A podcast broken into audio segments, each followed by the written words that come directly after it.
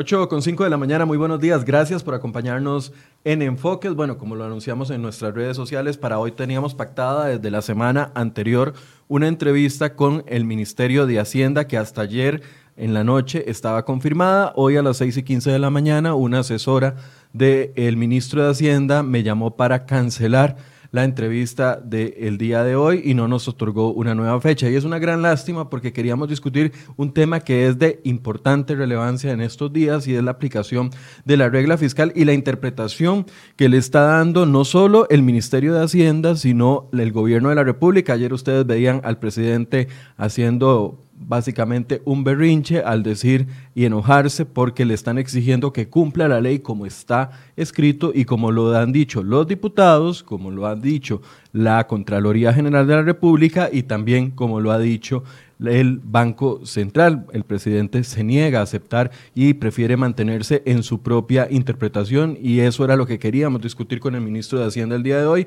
que está en varias situaciones complicadas porque como ya se ha confirmado, renunciaron dos de los directores más importantes del Ministerio de Hacienda, es el director de tributación y también el director de aduanas y también estamos tratando de confirmar otras renuncias que han llegado hasta nuestros oídos y en este momento en la redacción de cereoy.com estamos trabajando en ello. Pero no porque no viniera el ministro de Hacienda vamos a obviar el tema y vamos a darle seguimiento. Y tenemos varias opiniones de algunos diputados y me acompaña aquí en sitio para entender el contexto de esta discusión Daniel Zúcar, economista. Daniel, buenos días, gracias por acompañarnos. Muy buenos días, Mike, muy buenos días a todos tus seguidores y por supuesto feliz día del amor y de la amistad para todos los que nos están siguiendo hoy 14 eh, de febrero cosa que pareciera que en el gobierno no está sucediendo, ni a mucho amor, ni tampoco mucha amistad. Es que hay que darse a querer. Eh, exactamente. Pero bueno, perdón, perdón, es que no, lo tengo que decir. Eh, bueno, tengo que ser sincero y lo voy a decir. En la mañana de hoy eh, me enteré que no tenías este programa. Estamos acá, por supuesto, en algo que estaba previsto, ¿no? Porque y, estamos para ver esto. Y algo que habíamos intercambiado Mike y yo era de que sí, faltaba amor y amistad, lo habíamos dicho en el, WhatsApp y aquí lo estoy diciendo al aire, sí, está, faltando un poquito de coordinación, bueno, un poquito no, bastante coordinación, me parece que eh, la situación se le puede estar yendo de las manos a el gobierno, al Ejecutivo Nacional en estos momentos, tiene un jerarca que eh, ayer suspendió prácticamente horas antes el plan de endeudamiento interno, eh, ya hablaremos de eso, Hoy veo que no te, no te da esta entrevista. También vimos en las últimas 12 horas, y digo 12 horas porque prácticamente pasó entre, entre la tarde-noche de ayer y hoy en la mañana, el, digamos, estas bajas importantes, que son dos directores eh, dentro del Ministerio de Hacienda, uno de tributación, el otro de aduanas, corrígeme si me equivoco, en este caso. Entonces, estamos viendo de que hay una turbulencia o un terremoto hoy en día dentro del de Ministerio de Hacienda. Por eso digo, eh, feliz Día del Amor y la Amistad, pero ojalá haya amor y haya amistad también por ahí. Hay, noticias en desarrollo y, Daniel, tal vez lo importante de, tratar de explicarle hoy a la gente, que es un ejercicio que hemos venido haciendo desde el lunes anterior, lo hicimos con diferentes economistas, han estado diputados, es cuál es la disputa que hay entre el Ministerio de Hacienda, la presidencia y los diputados. Y ayer cuando yo veía al presidente molesto ante una pregunta tan lógica, tan normal como lo es, ¿va a cumplir o no la ley? Me hace pensar de que el gobierno está en un periodo de negación, simple y sencillamente se está negando y, a ver, no importa si A, B, C o D, un ciudadano normal se opina de que no va a cumplir la ley, bueno, es su opinión, pero cuando es el gobierno de la República el que se niega a cumplir con una ley, de ahí sí estamos mal. No, y, no, y no solamente que se niega a leer, a, a pegarse a una ley, sino que también vemos algunos factores internos como el Banco Central que se pone del lado de la Contraloría, o sea, porque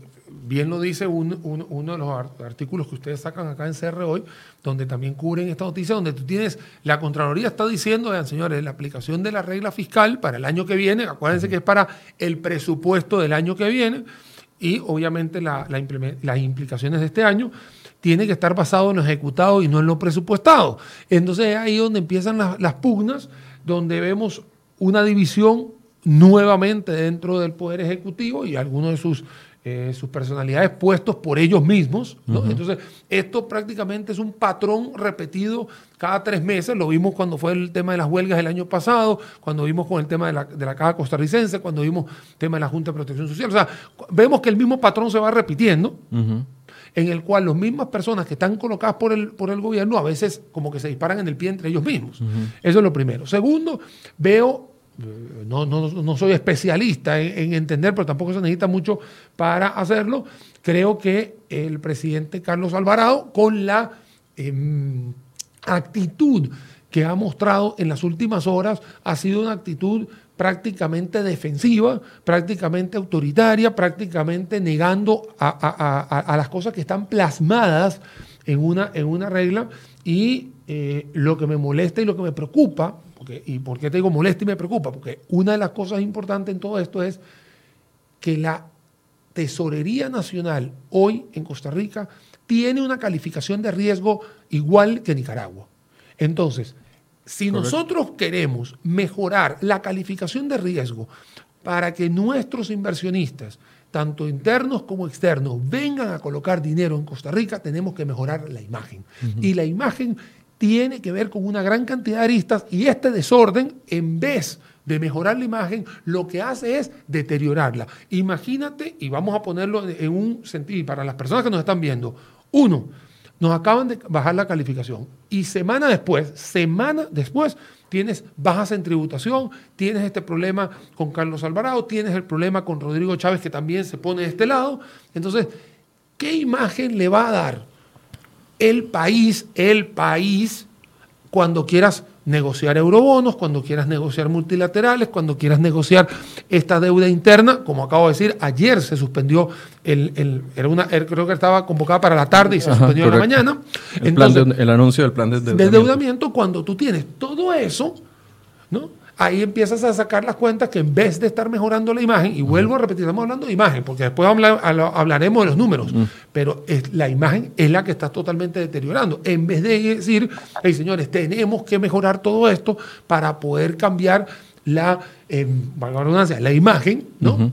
De unas calificadoras que todavía no nos han evaluado, porque todavía queda Standard Poor's y Fitch Ratings, no han hecho todavía sus... Sí, pero viendo el panorama, el asunto viene complicado ahí, también por, eso te lo digo, te lo digo, Michael, que, que es donde tú dices, o sea, los estamos ayudando a que nos pongan la calificación mal otra vez. Ahora, ¿a dónde está toda la disputa? La disputa está en el cumplimiento de la regla fiscal. El gobierno dice que la cumple, algunos diputados y la Contraloría General de la República y ahora con un pronunciamiento que es viejo del Banco Central, se confirma que la está cumpliendo, pero no como la ley lo establece, y eso ha generado molestia. Ayer lo discutíamos con algunos diputados. Eh, tenemos en vivo a doña Yorleni León, diputada de la Comisión, presidenta de la Comisión de Control de Ingreso y Gasto Público, también para pedirle su opinión. Doña Yorleni, eh, bueno, ha sido una semana muy complicada a nivel de finanzas públicas, mala noticia tras mala noticia, y esperábamos que hoy hubiese mediana claridad como se impulsa el gobierno, pero parece que están empeñados tanto el presidente Alvarado como el ministro de Hacienda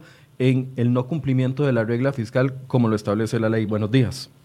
Muy buenos días, don Michael, a usted y a las personas que le acompañan en el set. Efectivamente, esta ha sido una semana muy dura para este país. Ha sido reiteradas las noticias poco agradables que hemos recibido y en especial ayer ver las declaraciones del señor presidente de la República, molesto porque diferentes sectores y particularmente desde la Asamblea Legislativa le estamos solicitando el cumplimiento no de lo que los diputados consideran debe ser la regla fiscal, sino lo que dice una ley aprobada hace 13 meses claramente trabajada y negociada con el Ministerio de Hacienda en su momento y que es clarísima, es absolutamente clara en cuanto a cómo debe de darse el procedimiento para la verificación del cumplimiento de la regla fiscal.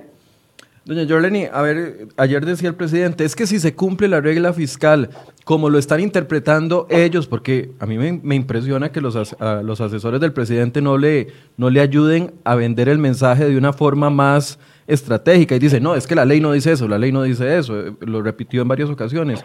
Y, dice, entonces, ¿cuáles ministerios cerramos? Porque 433 mil millones de colones menos obligaría a una, cierre, a una serie de, de cierres de ministerio. Pero es que este panorama estaba claro, si él lo hubiera dicho en el momento de la firma de, la, de, de, de, la, de, sancionar la ley, hubiese dicho, bueno, no estoy de acuerdo, como, como quedó la regla fiscal, no sanciono la ley, entonces no vamos ni con IVA ni con nada.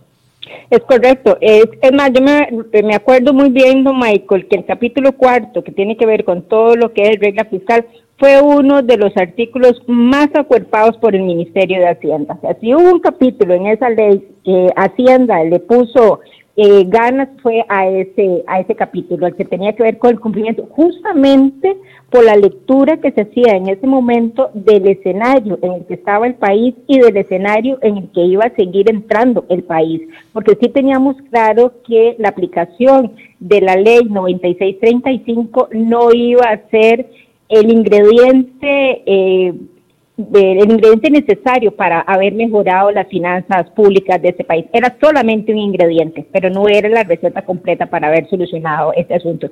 Entonces, claro, yo puedo entender ahora que el gobierno quiera este, manifestar eh, las implicaciones que tiene para él como presidente la aplicación de la regla fiscal, pero tiene 13 meses de conocer que esa era la regla, ¿verdad? Decir hoy que la interpretación no es que la ley eh, no dice eso, pero tampoco nos dice qué es lo que dice la ley, porque la ley es clarísima en cuanto al texto y a lo que se refiere.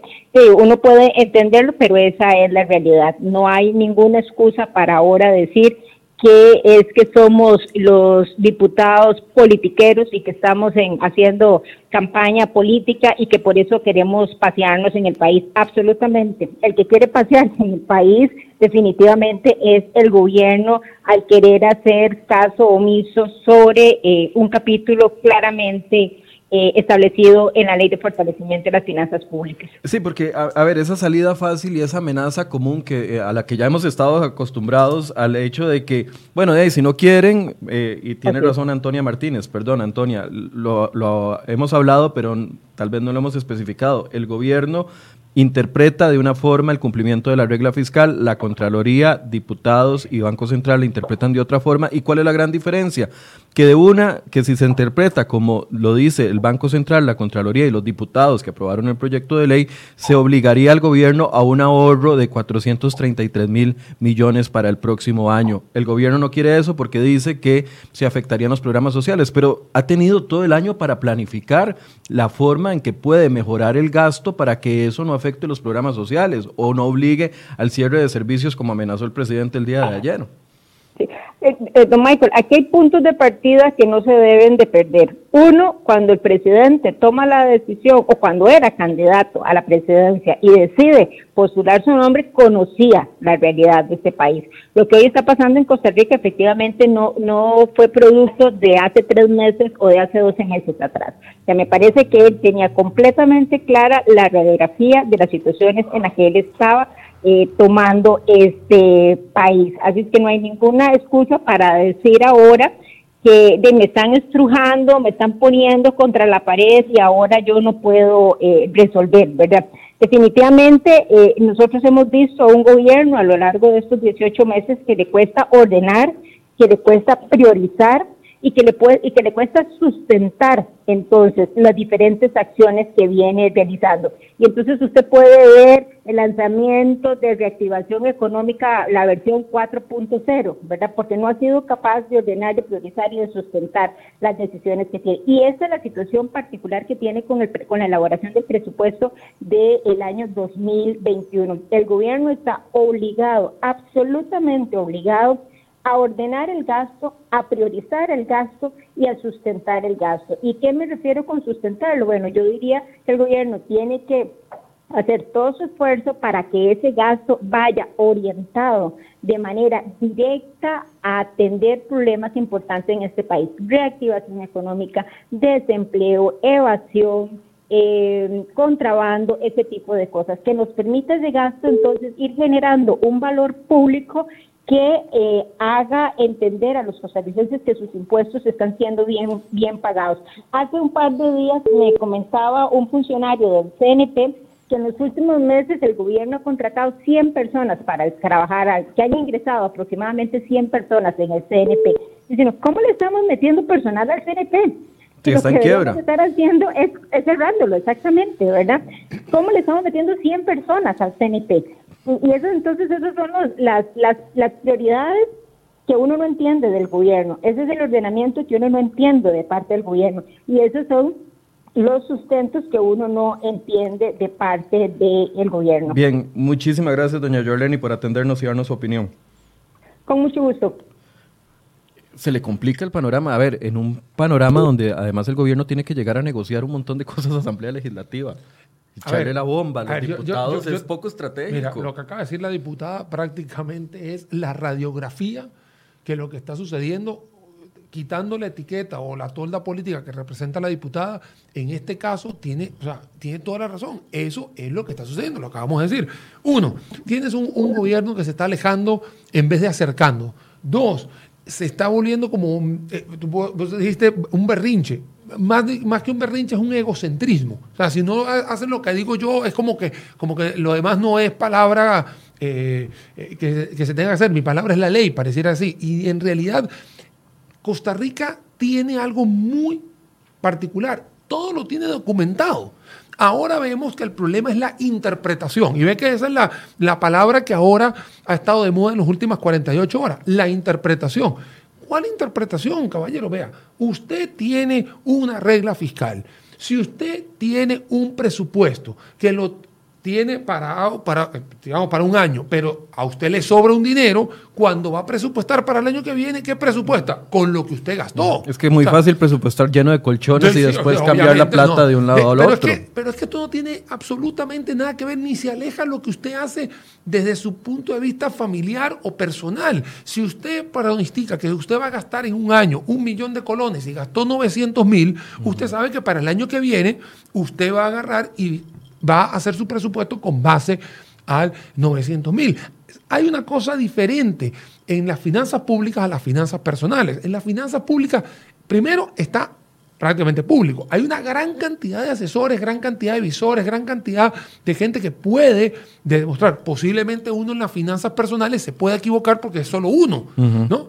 Pero cuando uno está en las corporativas o está en las finanzas públicas, hay mucha gente que está velando por todo esto. Entonces, es ahí donde eh, yo digo, me, extraña muchísimo esta imagen que se está proyectando hoy de dicotomías entre Poder Ejecutivo, que está por un lado, y el resto de eh, los personajes. Dice Norman Daniel Murillo, ¿por qué no hay ningún representante con el punto de vista del gobierno? Porque lo canceló, porque estaba invitado y canceló el día de hoy, Norman. Estaba invitado el ministro de Hacienda confirmado y canceló. Por eso estamos discutiendo el tema con los diputados que quieran hablar. Y ahí tenemos también en línea a Erwin Macís del Partido Unidad Social Cristiana. Don Erwin, es peligroso el, buenos días, y es peligroso el mensaje que está enviando el gobierno a la ciudadanía al no querer cumplir la ley, como ya se le han dicho los órganos oficiales que tiene que cumplirla, al excusar a, una, a un desfile de jerarcas evasores de impuestos o que a última hora se ponen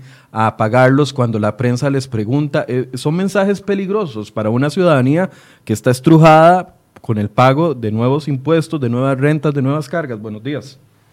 Hola, buenos días. Muchas gracias por eh, la llamada. A, mí me parece, y, quisiera referirme al antecedente, eh, cuando nosotros empezamos a ver el tema del plan de impuestos, lo veíamos en tres líneas. Obviamente los impuestos, contención del gasto y reactivación de la economía. Y, siempre los vimos juntos como una solución que se pudiera proyectar a mediano y largo plazo. Eh, y específicamente en la contención de los gastos, eh, era muy importante y principalmente para la fracción de la unidad la regla fiscal Inclusive nosotros eh, tenemos el proyecto de regla fiscal constitucional para justamente evitar estas interpretaciones eh, que, en estos momentos presenta el, Ministerio de Hacienda. Eh, efectivamente, sí es peligroso porque esto es un acuerdo, un acuerdo social que en donde todos pusimos de todos pusimos de nuestra parte, eh, en donde los costarricenses estamos pagando impuestos eh, y salirse del esquema de la contención del gasto y de la aplicación de la regla fiscal constitucional en función de que debe aplicarse sobre el monto liquidado es decir, sobre la liquidación del presupuesto, salirse de ese esquema es salirse del acuerdo social en el que entramos varias fracciones por el país. Es decir, esa era la parte que tenía que hacer el gobierno. Los ciudadanos teníamos que hacer nuestra parte de pagar el IVA, acomodarnos, ajustar, porque, a ver, a mí nadie me preguntó cómo interpretaba yo la ley del IVA para, para empezar a cobrármela. A mí nadie me preguntó cómo, se, cómo interpreto yo la ley de renta para empezar a, a cobrarla. Simple y sencillamente lo tengo que hacer porque lo tengo que hacer porque como ciudadano debo de cumplir la ley. El gobierno está incumpliendo con su parte del trato. Así es. Y eso, eh, repito, esto es un pacto social de todos los costarricenses. Eh, y el gobierno no puede en estos momentos decir que lo que se había pactado no era tan así, sino que había un margen de interpretación. Eh, a mí me parece que es necesario que el gobierno siga socando o que se soque la faja y además otro que es importante es que tiene que lograr que el país crezca en ingresos, eh, pero a través de, productividad, de reactivación económica. Ah, eh, en la desesperación de no haber reactivado la economía, entonces ahora tienen problemas eh, o se sienten estrujados eh, eh, pues, porque no pueden gastar lo que quieren gastar. Pero lo cierto del caso es que el país no puede gastar lo que no tiene. Ok. me imagino que desde la fracción de la Unidad Social Cristiana van a seguir presionando sobre este tema. sí, y, y a mí me parece muy importante regla fiscal constitucional. Es decir, ese es el, el, el, candado a, interpretaciones o a ocurrencias de, políticos de turno. Eso, eso es un seguro para todos los costarricenses. Bien, gracias, don Erwin, por el, aporta, el aporte. Con gusto. Daniel, las señales, vamos a seguir tratando de contactar a algunos otros diputados para obtener sus eh, versiones, diputados de todas las fracciones. Eh, quiero concentrarme en las señales, porque bien apuntabas vos, este pleitillo interno o pleitote interno, como lo queramos llamar. Pleitote creo. Y, se, queda, y se queda corto. Este pleitote interno lo que está haciendo es solo mandando señales negativas. ¿Cómo se va a reactivar la economía? ¿Cómo las empresas van a querer contratar más personal? Si cuando el anuncio es no cumplo la regla fiscal y además les levanto el secreto bancario, por ejemplo. El, si hay una cosa que voy a repetir hoy en este programa es la palabra imagen. O sea, la imagen que tiene Costa Rica hoy en día, después de la calificación de riesgo. ¿Y, por qué quiero decirte después de la calificación de riesgo?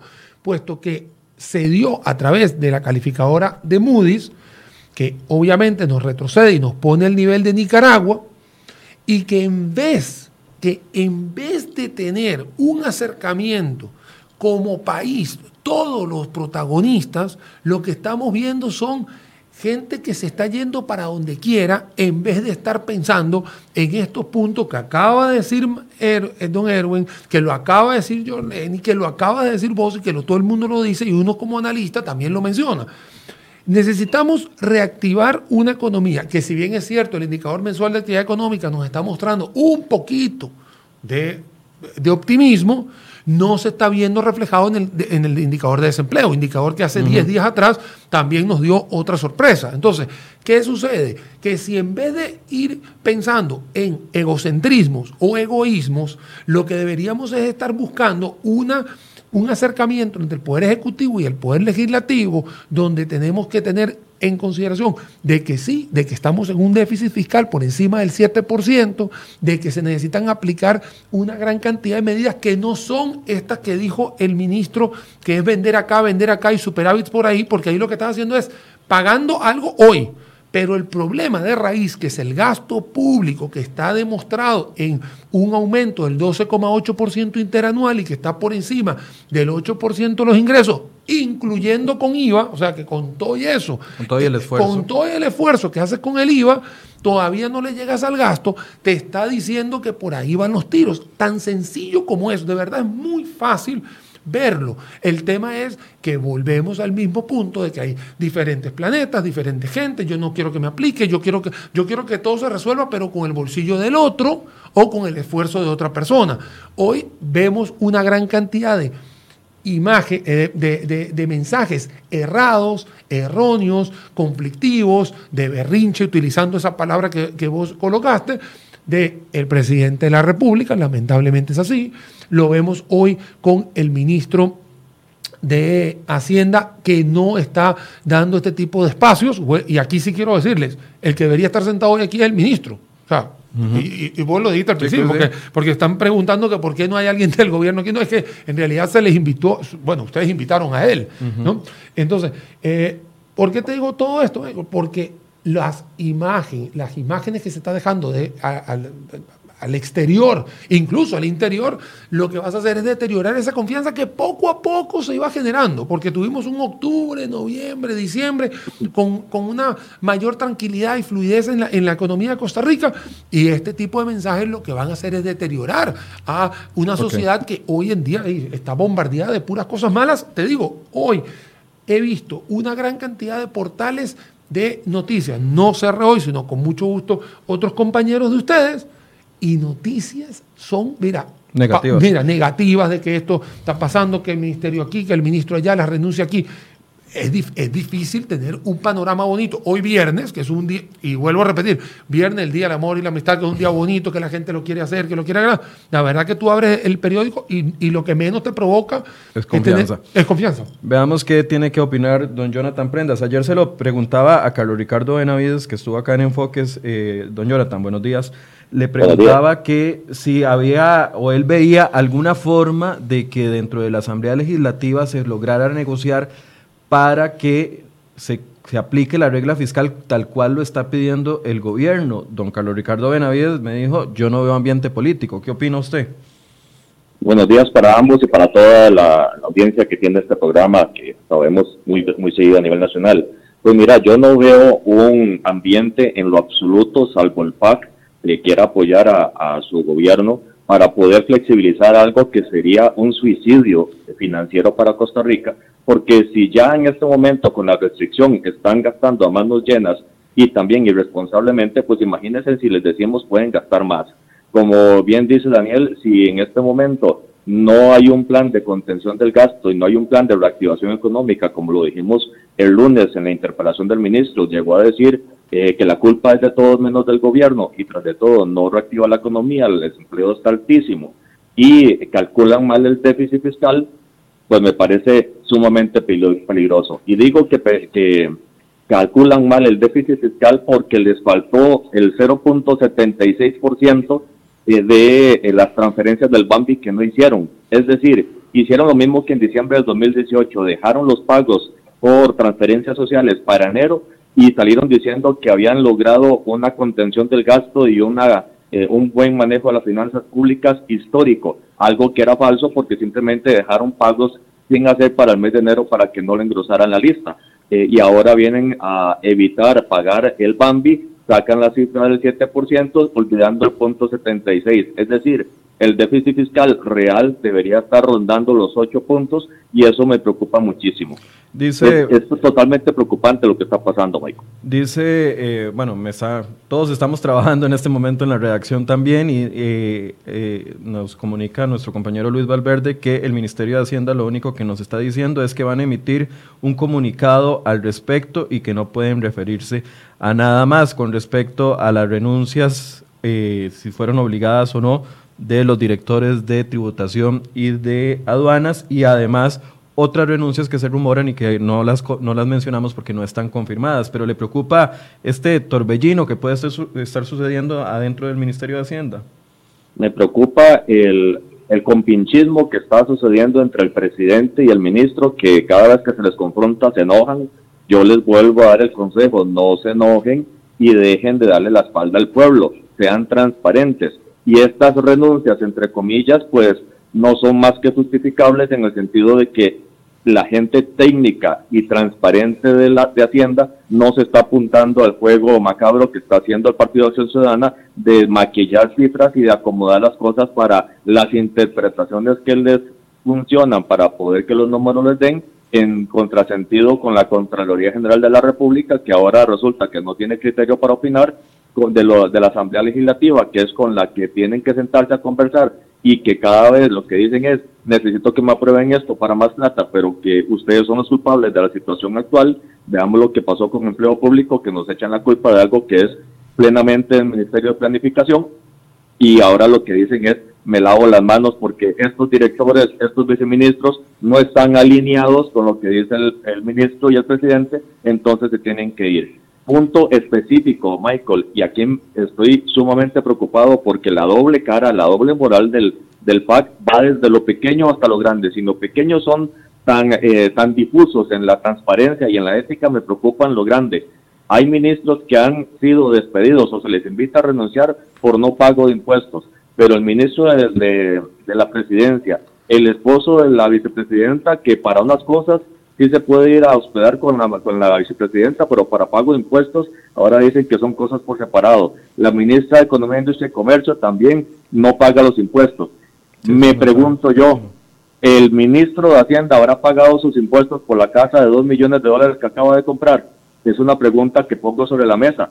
Yo espero que sí. Igual que haya pagado los impuestos por el vehículo de casi 90 mil dólares que acaba de comprar. Yo espero que sí. El asunto es que con lo pequeño no están siendo transparentes y en lo grande me parece que están siendo muy difusos y están ocasionando un clima de incertidumbre a nivel financiero que en dos días, del viernes pasado al lunes de esta semana, bajó siete puntos los bonos de Costa Rica a nivel internacional, nos bajan la calificación de riesgo y en este momento lo que tenemos es un ambiente muy, muy inseguro, don Daniel lo puede ver perfectamente en sus análisis, es un ambiente de inseguridad y de, y de temor a nivel económico que está ocasionando pues que los índices de Costa Rica a nivel internacional no sean los que se necesitan para, para poder sacar al país adelante. Y si eso lo reflejamos en que a nivel local, a nivel casero, eso va a tener un impacto en tasas de interés y en el, en el flujo de la liquidez del país, me preocupa muchísimo para dónde está dirigiendo el Partido de Acción Ciudadana a Costa Rica porque están forzando que se les haga caso con dineros que quieren que se les apruebe, pero cuando se les aprueba no lo gastan. Y para muestra un botón, y ya lo he dicho, los 1.500 millones de dólares en eurobonos se les aprobó, se les puso que era solo para poder pagar las deudas caras y cambiarlas por deuda barata y a largo plazo. Y el 70% de ese dinero, todo el 100% lo pasaron a colones. Y después el 70%, 600 mil millones de colones, lo parquearon en una cuenta del Banco Central, no lo usaron, entonces era mentira que se necesitaba para pagar incendios de deudas que estaban comprometiendo al país. Y ahora nos salen diciendo que hay un proyecto de ley que quiere quitar superávit por 226 mil millones para pagar deudas caras que tiene el país cuando ya, insisto, en el Banco Central hay 600 mil millones de colones y el documento lo tengo de, eh, expedido específicamente por el Ministerio de Hacienda. 600 mil millones de colones que no usaron. Es mentira todo lo que dice el Partido de Acción Ciudadana y están obligando al país a ir en una ruta en donde no queremos estar. Bien, gracias Jonathan por este espacio. Gracias a ustedes. Eh, panorama complicado. Ahí, Daniel, para que podamos comentarlo también, ahí Ayer le solicitamos algunas cámaras eh, a la Asociación Bancaria, le preguntamos a UCAEP, le preguntamos a varias cámaras qué opinaban con respecto a lo que está sucediendo en el país y si eso le genera confianza, la confianza que se necesita para mayores inversiones, para golpear el desempleo. Mira, tú me acabas de mencionar, que disculpa que no lo haya puesto, me dijiste secreto bancario eso levantó, bueno, bueno. Si, o sea, si faltaba una cereza al pastel entre tanta imagen o mala señal, o esa fue peor todavía. Éramos muchos y... Éramos muchos y parió la abuela. Así dicen, no. A ver, eh, primero antes que nada, el secreto bancario se puede, se puede disolver, digamos así, a través de la resolución de un juez. O sea, hay un procedimiento que, se, se hace todos los días. Y se hace todos los días. Pero de ahí a realizar prácticamente una apertura para quitar toda confidencialidad, privacidad, armonía, obviamente es que, a ver, un tema es poderlo decir de una forma mucho más armoniosa cómo vamos a hacer, pero no lo puedes hacer en este momento que tienes una, un terremoto en Hacienda, palabra que hemos utilizado eh, a, lo largo de la mañana, en el cual todas las señales van en contra de lo que es generar confianza. Las cámaras, tú, decías que las cámaras están, están... Escuchémoslas, escuchémoslas. las tenemos. Escuchemos qué es lo que están opinando las cámaras con respecto a esta situación.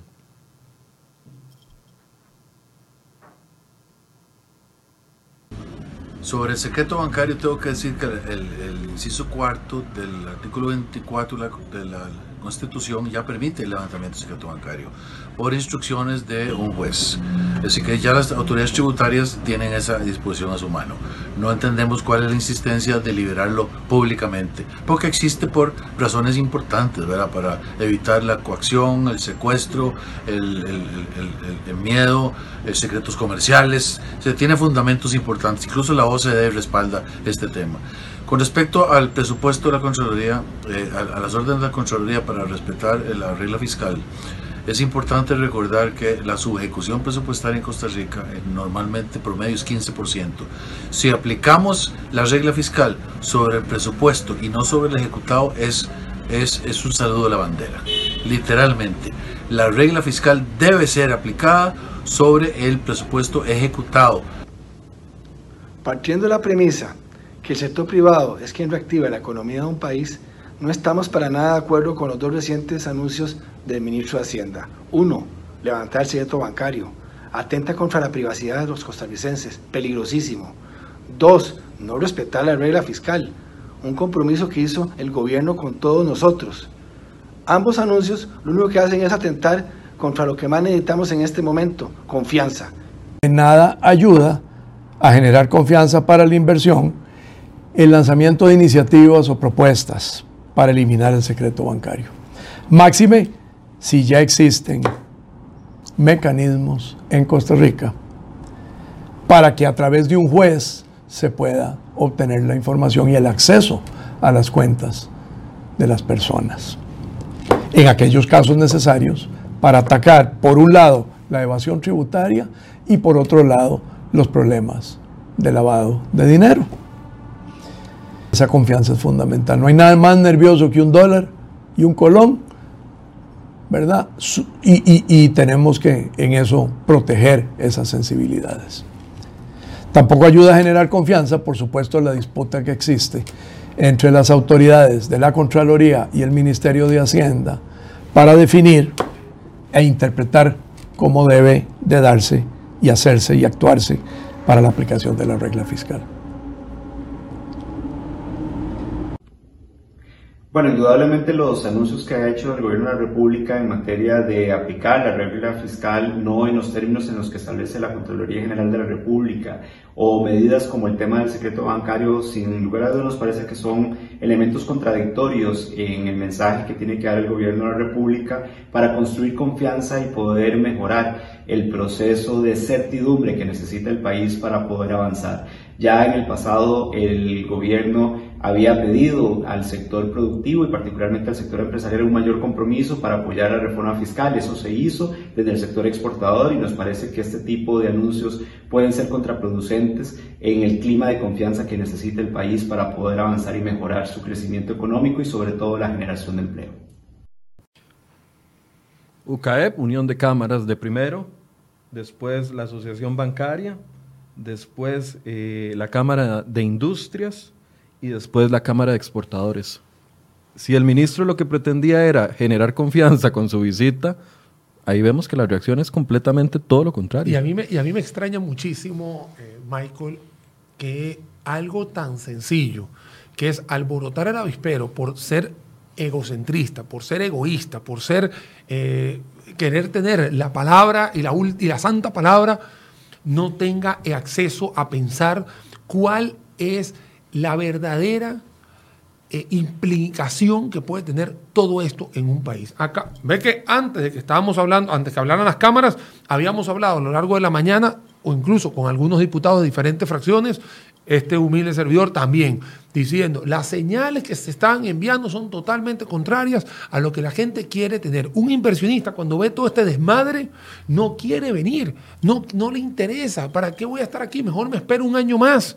Y nosotros no podemos estar esperando un año más, ni siquiera un mes más. Nosotros deberíamos tener una, un, un entorno de un ambiente tranquilo, armonioso, y lo que no estamos consiguiendo es eso. Ve que ahorita las cámaras, que son las que generan el empleo en el país, ellas son las que generan el empleo en el país, ellas son las que generan la tributación en el país, ellas son las que están haciendo, y sí, hay algunas que, a veces, no las cámaras, sino algunos integrantes que están con el tema de evasión y elusión, bueno, para eso van a estar todos estos mecanismos que existen.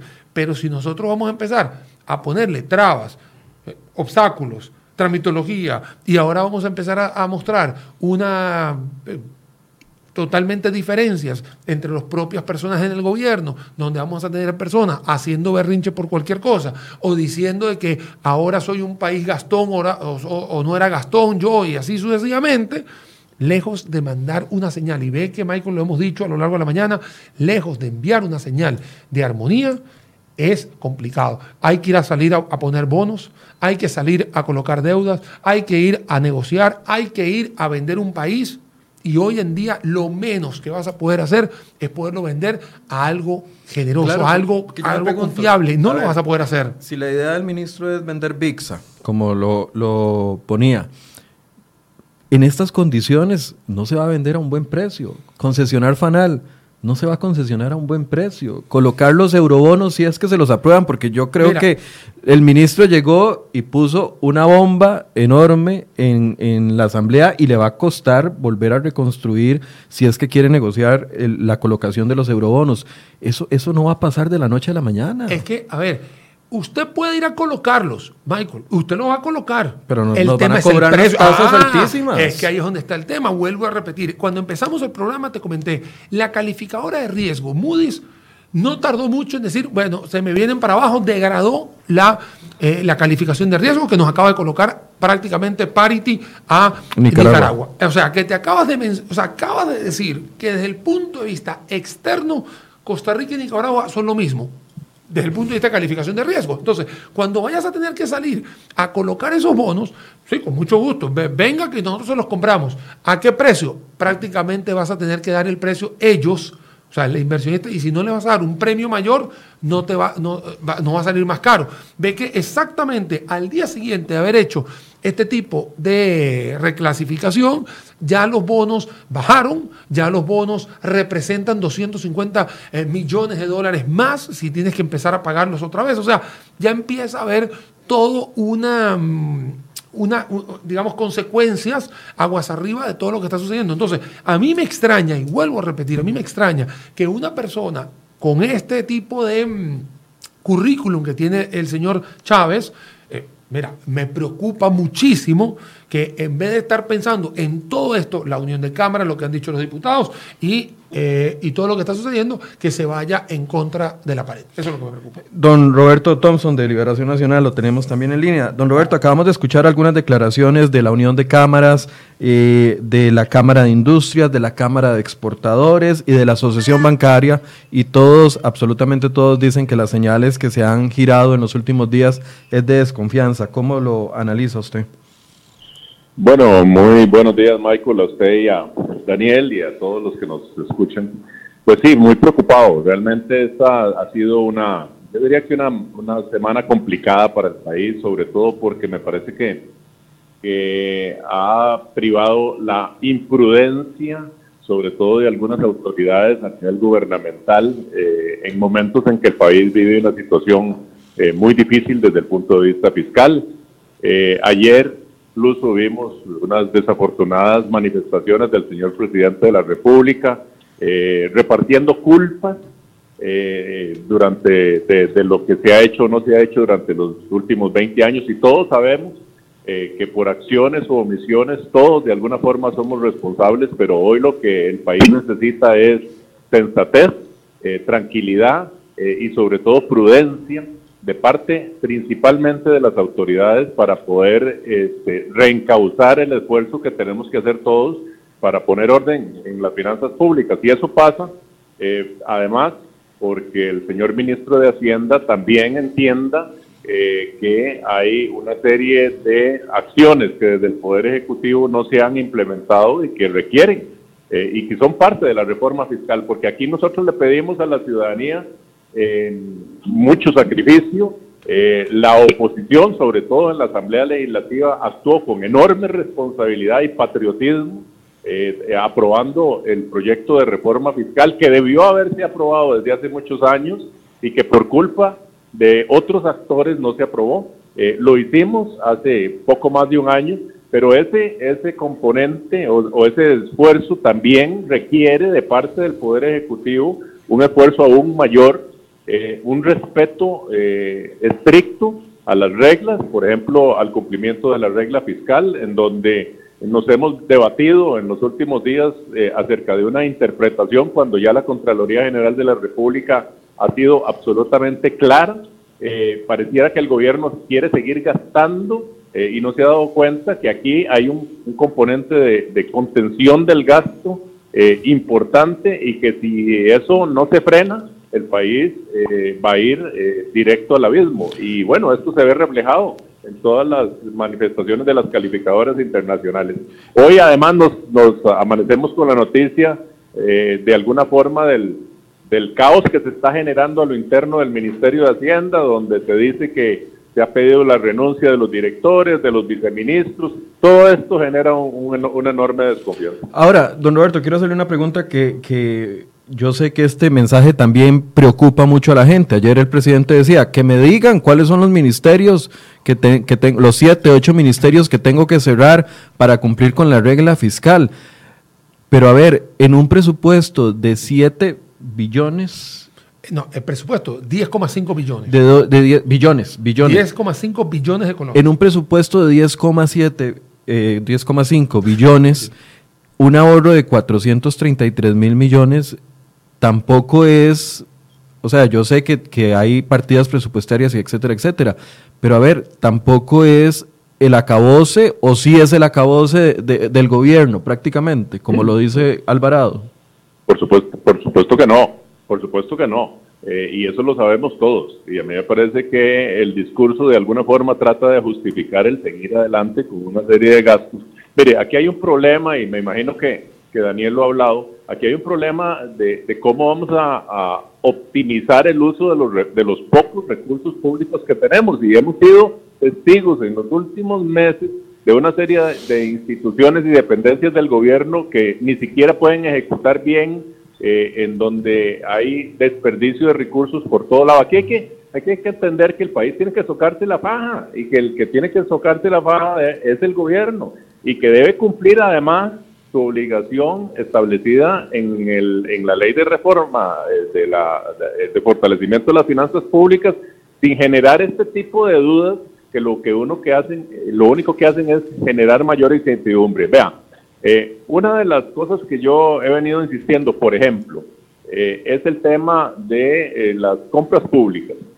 presentamos un proyecto el otro día precisamente para, de nuevo, darle un plazo a todas las instituciones para que se incorporen al sistema integrado de de compras públicas. Eh, ayer, le, ayer le escuché, perdón que lo interrumpa, don Roberto, ayer le escuché un dato que quisiera que me lo confirmara. Eh, cuando usted estaba haciendo control político sobre esto, usted dijo que eh, pasando todos los, todas las compras del Estado a al, al CICOP, habría un ahorro de 417 mil millones. ¿Es correcto ese dato? Eh, fíjense que me, me, quedé corto. El informe de la Contraloría General de la República que emitió en diciembre de este año habla de que solo en el, en el año 2017 el ahorro, habiendo incorporado el 100% de las compras a este sistema, hubiera sido de 517 mil millones de colones. Más de un punto del PIB. De ¿Ah? Más de un punto del PIB. 1.55% del PIB. Imagínense que en ese solo en ese tema lo que podría impactar realmente en el déficit fiscal. Y de esto no estamos hablando. Y a mí me parece que este, no solo hay una responsabilidad, eh, no solo se trata de pedirle más sacrificios a, una economía y, a, los empresarios, a los ciudadanos que, de por sí ya la están pasando difícil, sino que también tenemos que hablar de cómo vamos a ahorrar y optimizar los recursos del Estado. Eh, y eso debería ser una cruzada nacional para que todas las instituciones se ajusten al sistema integrado de, compras públicas que además nos ahorraría miles de millones de colones. Bueno, de eso se trata. Y, a mí me parece que el presidente, este, digamos, no luce enojándose y, repartiendo culpas cuando aquí hay muchas cosas que hacer eh, y en donde podríamos realmente impactar el déficit fiscal. Así es que desde el punto de vista de oposición, nosotros sí estamos muy preocupados con las señales que se están enviando desde el gobierno. Eh, me parece que nosotros hemos actuado con responsabilidad eh, y esperaríamos este, mayor sensatez en las autoridades para que realmente se conduzca este, con, con, seriedad este proceso y que realmente podamos eh, reenrumbar al país y, y, reactivar la economía, que es lo que todos esperamos. Bien, muchas gracias, don Roberto. A la orden, hasta luego. No puede ser, Michael, no puede ser de verdad Pero que, todo el mundo queda. a ver, a mí me gustaría, Michael, y de verdad te voy a hacer una. una yo hago la pregunta a vos.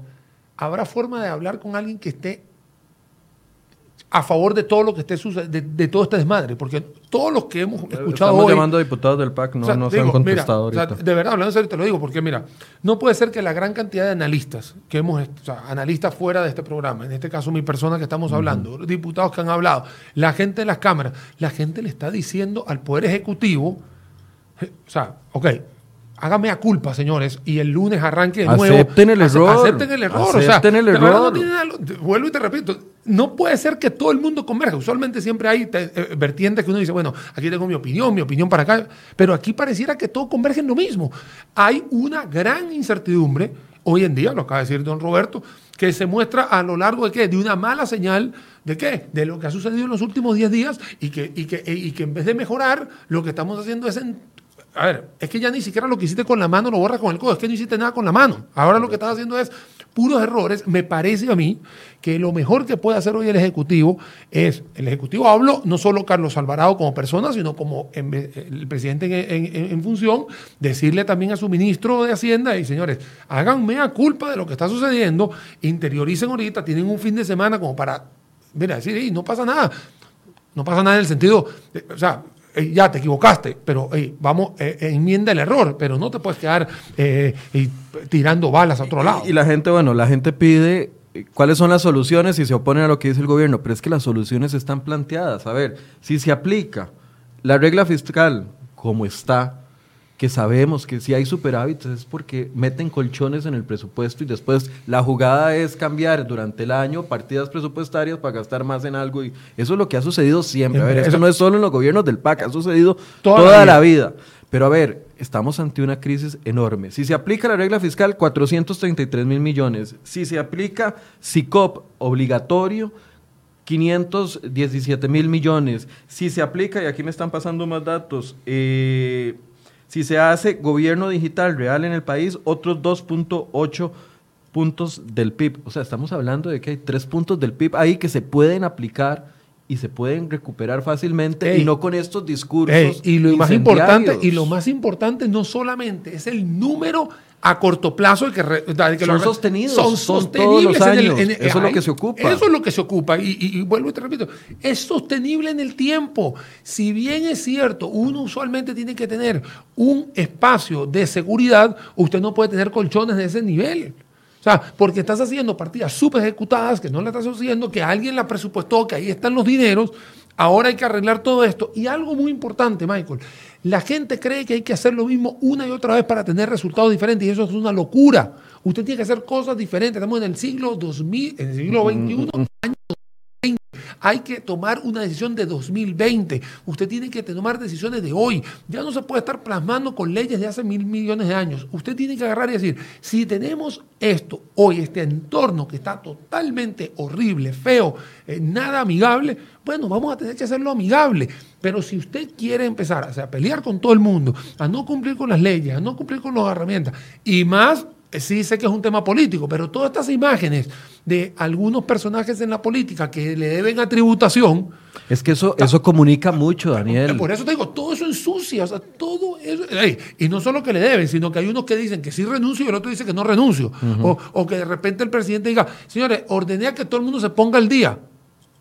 Yo cuando vi ese tweet, yo me quedé, yo como que ordenó a que se ponga todo el mundo al día. no tenían que estar al día como todos los demás que estamos al día con los sacrificios que hacemos. Yo hago el sacrificio de estar al día, eh, mira, en todo. O sea, yo me vuelvo loco de ver, me explico. Entonces, no es que el, presidente lo tiene que hacer, o, o, o, también de repente llega el tweet o el, o el tweet de, de, Ministerio de Hacienda a las nueve y media de la noche a, a, responderle a un, a un diputado por, para, para cubrir que si la casa del otro Señores, ¿en dónde estamos? O sea, estamos hablando de que esto es serio, o sea, esto no es una jugarreta, esto hay que hacer las cosas serias, o sea, esto tiene que tomarse con, con profesionalismo, con, sin egocentrismo. Si hay que buscar que hay que mejorar la imagen, si esto queremos mejorar la imagen, hay que sentarse. Si esto, señores, tienen que hacerme la culpa, que lo hagan. O sea, pero que lo hagan ya, no dentro de dos meses dejarlo pasar como si fuese una, una, una estampida y déjame ver que no, no, hay que hacerlo ya. No, porque además en el panorama político yo estoy convencido y, ya lo ayer hablaba con algunos diputados en la tarde,